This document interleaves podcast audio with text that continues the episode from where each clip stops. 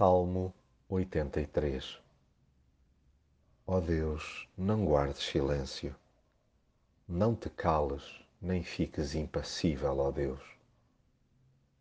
Quantas vezes nos assalta a sensação de que temos meio mundo a lutar contra nós?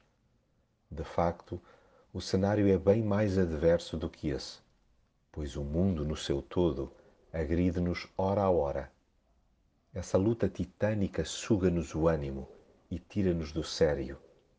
E para que não percamos as estribeiras, há que chamar Deus a jogo. Não que Ele se tenha ausentado, mas parece-nos em certas alturas que está imóvel e calado. A sua paciência chega a enervar-nos. Claro está que é só nos momentos em que não somos nós a precisar dela, já que no caso dos que se nos opõem, Queremos é que Deus lhes faça a folha, de preferência com o requinte com que arquitetaram fazer-nos a cama.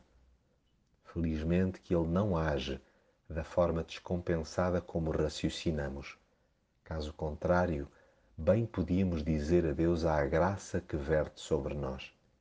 Ninguém nega que é tremendamente duro sofrer bullying espiritual de gente embriagada pela incredulidade.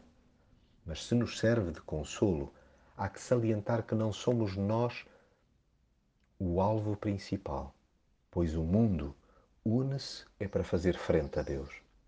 Esta é uma luta dele, à qual só temos de nos juntar em fidelidade e oração. Nada de reivindicar regalias para o nosso bucho, toca, mas é rogar-lhe que coloque no sítio aqueles que teimam em mantê-lo à distância. E que lugar é esse? Ao pé dele. Sim, unamos esforços e cantemos em coro, que todos saibam que tu és o Senhor, o único Deus sobre toda a terra.